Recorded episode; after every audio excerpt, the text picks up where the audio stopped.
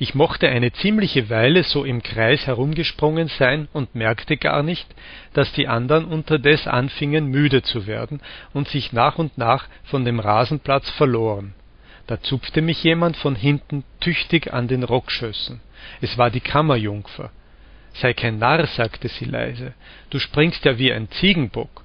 Studiere deinen Zettel ordentlich und komm bald nach, die schöne junge Gräfin wartet und damit schlüpfte sie in der Dämmerung zur Gartenpforte hinaus und war bald zwischen den Weingärten verschwunden.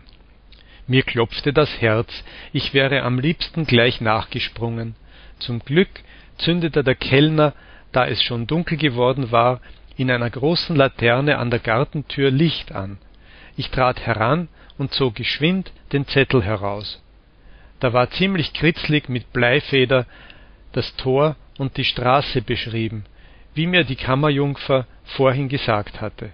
Dann stand elf Uhr an der kleinen Tür. Da waren noch ein paar lange Stunden hin. Ich wollte mich dessen ungeachtet sogleich auf den Weg machen, denn ich hatte keine Rast und Ruhe mehr. Aber da kam der Maler, der mich hierher gebracht hatte, auf mich los. Hast du das Mädchen gesprochen? frug er. Ich seh sie nun nirgends mehr das war das Kammermädchen von der deutschen Gräfin. Still, still, erwiderte ich, die Gräfin ist noch in Rom. Nun, desto besser, sagte der Maler, so komm und trink mit uns auf ihre Gesundheit, und damit zog er mich, wie sehr ich mich auch sträubte, in den Garten zurück. Da war es unterdes ganz öde und leer geworden. Die lustigen Gäste wanderten, jeder sein Liebchen am Arm, nach der Stadt zu, und man hörte sie noch durch den stillen Abend zwischen den Weingärten plaudern und lachen. Immer ferner und ferner, bis sich endlich die Stimmen tief in dem Tal im Rauschen der Bäume und des Stromes verloren. Ich war noch mit meinem Maler und dem Herrn Eckbrecht, so hieß der andere junge Maler, der sich vorhin so herumgezankt hatte, allein oben zurückgeblieben. Der Mond schien prächtig im Garten zwischen die hohen dunklen Bäume herein. Ein Licht flackerte im Wind auf dem Tisch vor uns und schimmerte über den vielen vergossenen Wein auf der Tafel. Ich musste mich mit hinsetzen, und mein Maler plauderte mit mir über meine Herkunft, meine Reise und meinen Lebensplan. Herr Eckbrecht aber hatte das junge hübsche Mädchen aus dem Wirtshaus, nachdem sie uns Flaschen auf den Tisch gestellt, vor sich auf den Schoß genommen, legte ihr die Gitarre in den Arm und lehrte sie, ein Liedchen darauf zu klimpern. Sie fand sich auch bald mit den kleinen Händchen zurecht, und sie sangen dann zusammen ein italienisches Lied, einmal er, dann wieder das Mädchen eine Strophe, was sich in dem schönen, stillen Abend prächtig ausnahm. Als das Mädchen dann weggerufen wurde, lehnte sich Herr Eckbrecht mit der Gitarre auf der Bank zurück legte seine Füße auf einen Stuhl, der vor ihm stand, und sang nun für sich allein viele herrliche deutsche und italienische Lieder, ohne sich weiter um uns zu kümmern. Dabei schienen die Sterne prächtig am klaren Firmament, die ganze Gegend war wie versilbert von Mondschein. Ich dachte an die schöne Frau, an die ferne Heimat und vergaß darüber ganz meinen Maler neben mir. Zuweilen musste Herr Eckbrecht stimmen. Darüber wurde er immer ganz zornig. Er drehte und riß zuletzt an dem Instrument, das plötzlich eine Saite sprang. Da warf er die Gitarre hin und sprang auf. Nun wurde er erst gewahr, dass mein Maler sich unterdes über seinen Arm auf den Tisch gelegt hatte und fest eingeschlafen war. Er warf schnell einen weißen Mantel um, der auf einem Ast neben dem Tisch hing, besann sich aber plötzlich, sah erst meinen Maler, dann mich ein paarmal scharf an, setzte sich darauf, ohne sich lange zu bedenken, gerade vor mich auf den Tisch hin, räusperte sich, rückte an seiner Halsbinde und fing an, auf einmal eine Rede an mich zu halten. Geliebter Zuhörer und Landsmann, sagte er, da die Flaschen beinahe leer sind und da die Moral unstreitig die erste Bürgerpflicht ist, wenn die Tugenden auf die Neige gehen, so fühle ich mich aus landsmännlicher Sympathie getrieben, dir einige Moralität zu Gemüte zu führen. Man könnte zwar meinen, fuhr er fort, du seist ein bloßer Jüngling, während doch dein Frack über seine besten Jahre hinaus ist. Man könnte vielleicht annehmen, du habest vorhin wunderliche Sprünge gemacht, wie ein Satyr. Ja, einige möchten wohl behaupten, du seist wohl gar ein Landstreicher, weil du hier auf dem Lande bist und die Geige streichst, aber ich kehre mich an solche oberflächlichen Urteile nicht. Ich halte mich an deine feingespitzte Nase. Ich halte dich für ein vazierendes Genie. Mich ärgerten die verfänglichen Redensarten. Ich wollte ihm soeben recht antworten, aber er ließ mich nicht zu Wort kommen. Siehst du, sagte er, wie du dich schon aufbläst von dem bisschen Lob? Geh in dich und bedenke dieses gefährliche Metier. Wir Genies, denn ich bin auch eins, machen uns aus der Welt ebenso wenig, als sie sich aus uns. Wir schreiten vielmehr ohne besondere Umstände in unseren Sieben-Meilen-Stiefeln, die wir bald mit auf die Welt bringen, gerade auf die Ewigkeit los.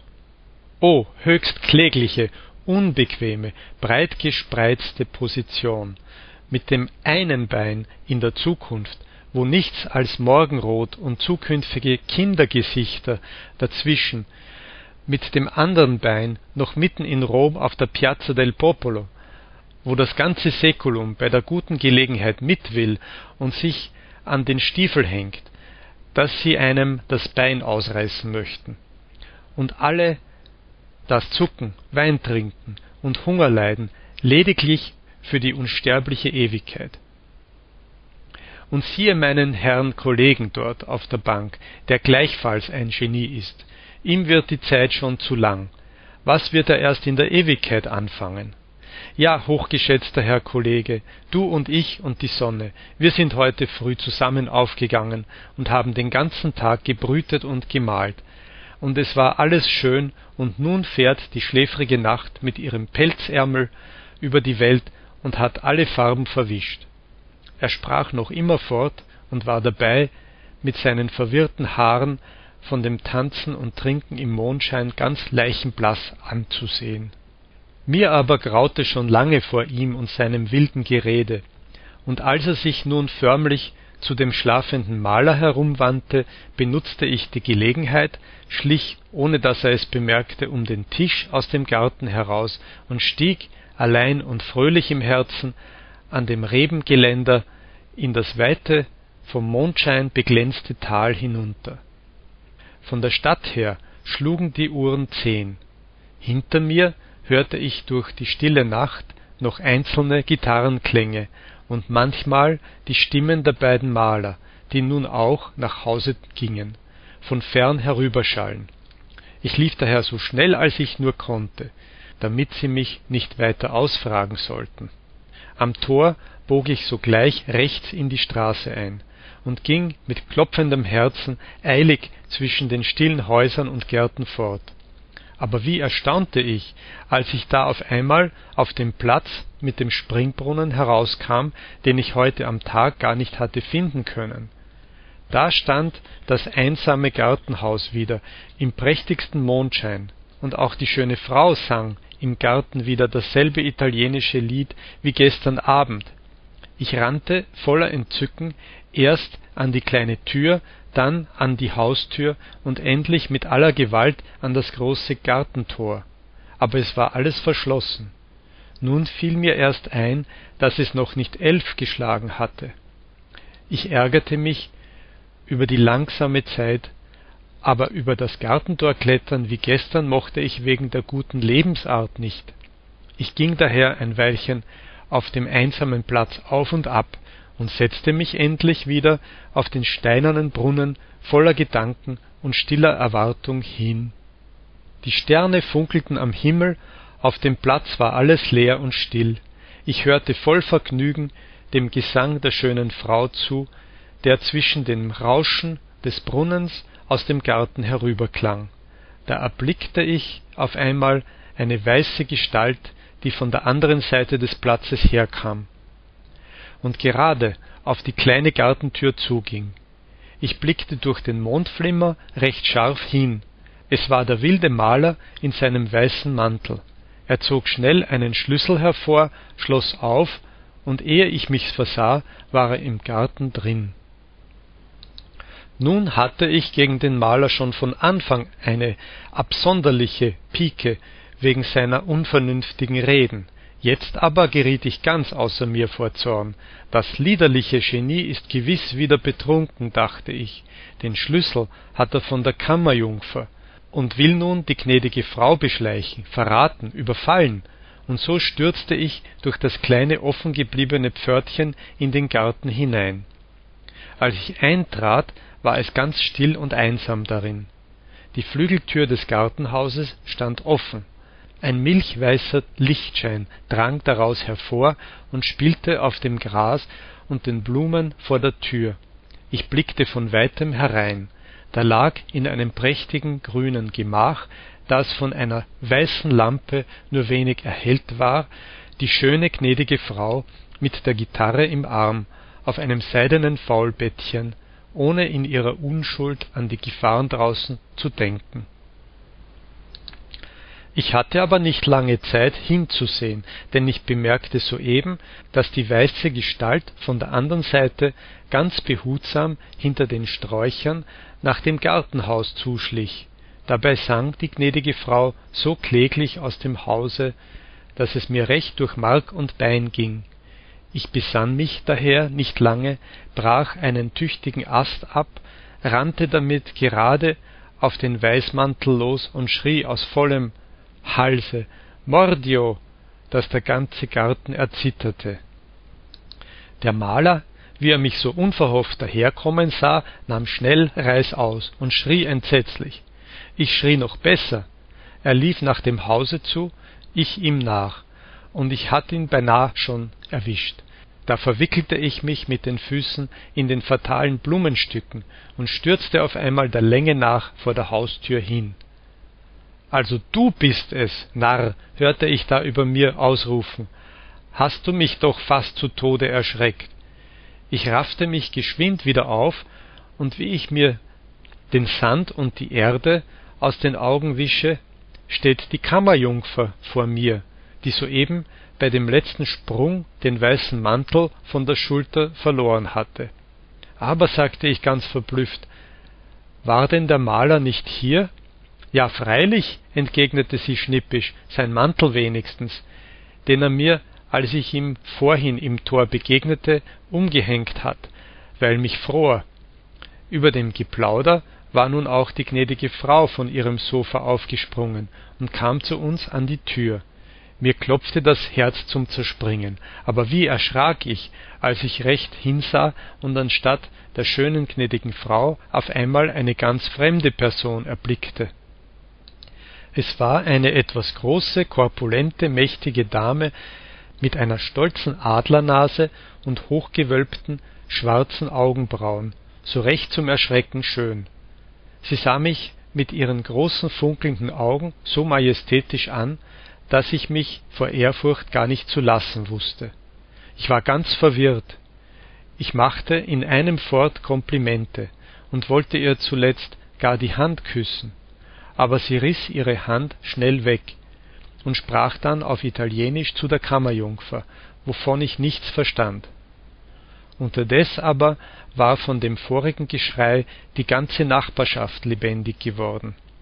Hunde bellten, Kinder schrien, zwischendurch hörte man einige Männerstimmen, die immer näher und näher auf den Garten zukamen. Da blickte mich die Dame noch einmal an, als wenn sie mich mit feurigen Kugeln durchbohren wollte, wandte sich dann rasch nach dem Zimmer zurück, während sie dabei stolz und gezwungen auflachte und schmiß mir die Tür vor der Nase zu. Die Kammerjungfer aber erwischte mich ohne weiteres beim Flügel und zerrte mich nach der Gartenpforte. Da hast du wieder einmal recht dummes Zeug gemacht, sagte sie unterwegs, voller Bosheit zu mir. Ich wurde auch schon giftig. Nun zum Teufel, sagte ich. Habt ihr mich denn nicht selbst hierher bestellt? Das ist's ja eben, rief die Kammerjungfer. Meine Gräfin meinte es so gut mit dir, wirft dir erst Blumen aus dem Fenster zu, singt Arien, und das ist nun ihr Lohn. Aber mit dir ist nun einmal nichts anzufangen. du trittst dein Glück ordentlich mit Füßen. Aber, erwiderte ich, ich meinte die Gräfin aus Deutschland, die schöne gnädige Frau. Ach, unterbrach sie mich, die ist ja lange schon wieder in Deutschland, mitsamt deiner tollen Amour. Und da lauf du auch nur wieder hin, sie schmachtet ohnedies nach dir. Da könnt ihr zusammen die Geige spielen und in den Mond gucken, aber dass du mir nicht wieder unter die Augen kommst. Nun aber entstand ein entsetzlicher Rumor und Spektakel hinter uns. Aus dem anderen Garten kletterten Leute mit Knüppeln hastig über den Zaun, andere fluchten und durchsuchten schon die Gänge, desperate Gesichter mit Schlafmützen guckten im Mondschein bald da, bald dort über die Hecken, es war, als wenn der Teufel auf einmal aus allen Hecken und Sträuchern Gesindel heckte. Die Kammerjungfer fackelte nicht lange. Dort, dort läuft der Dieb schrie sie den Leuten zu, indem sie dabei auf die andere Seite des Gartens zeigte. Dann schob sie mich schnell aus dem Garten und klappte das Pförtchen hinter mir zu. Da stand ich nun unter Gottes freiem Himmel wieder auf dem stillen Platz, mutterseelenallein, wie ich gestern angekommen war. Die Wasserkunst, die mir vorhin im Mondschein so lustig flimmerte, als wenn Engelein darin auf und niederstiegen, rauschte noch fort wie damals, mir aber war unterdes alle Lust und Freude in den Brunnen gefallen. Ich nahm mir nun fest vor, dem falschen Italien mit seinen verrückten Malern, Pomeranzen und Kammerjungfern auf ewig den Rücken zu kehren und wanderte noch zur selbigen Stunde zum Tor hinaus